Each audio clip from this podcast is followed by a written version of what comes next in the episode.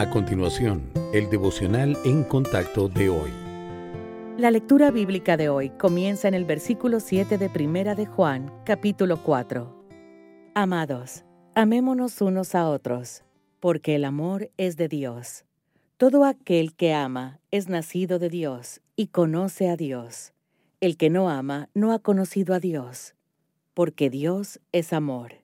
En esto se mostró el amor de Dios para con nosotros en que Dios envió a su Hijo unigénito al mundo, para que vivamos por Él.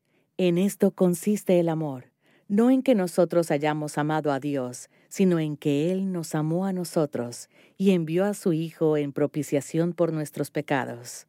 Amados, si Dios nos ha amado así, debemos también nosotros amarnos unos a otros. Nadie ha visto jamás a Dios. Si nos amamos unos a otros, Dios permanece en nosotros, y su amor se ha perfeccionado en nosotros. En esto conocemos que permanecemos en Él y Él en nosotros, en que nos ha dado de su Espíritu. Y nosotros hemos visto y testificamos que el Padre ha enviado al Hijo, el Salvador del mundo. Todo aquel que confiese que Jesús es el Hijo de Dios, Dios permanece en Él y Él en Dios. Y nosotros hemos conocido y creído el amor que Dios tiene para con nosotros. Dios es amor, y el que permanece en amor, permanece en Dios y Dios en él. En esto se ha perfeccionado el amor en nosotros, para que tengamos confianza en el día del juicio, pues como Él es, así somos nosotros en este mundo. En el amor no hay temor, sino que el perfecto amor echa fuera el temor, porque el temor lleva en sí castigo, de donde el que teme no ha sido perfeccionado en el amor. Nosotros le amamos a Él porque Él nos amó primero. Para entender mejor el amor divino, piense en lo opuesto, en el amor falso, que pone limitaciones y siempre se reserva algo. Este llamado amor se aferra al control y se da solo con el fin de manipular, es desapegado y no está dispuesto a ser vulnerable.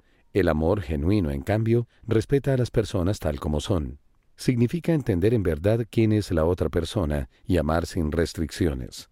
Si usted debe esforzarse por mantener el control y su corazón no está ciento por ciento en ello, le falta amor verdadero.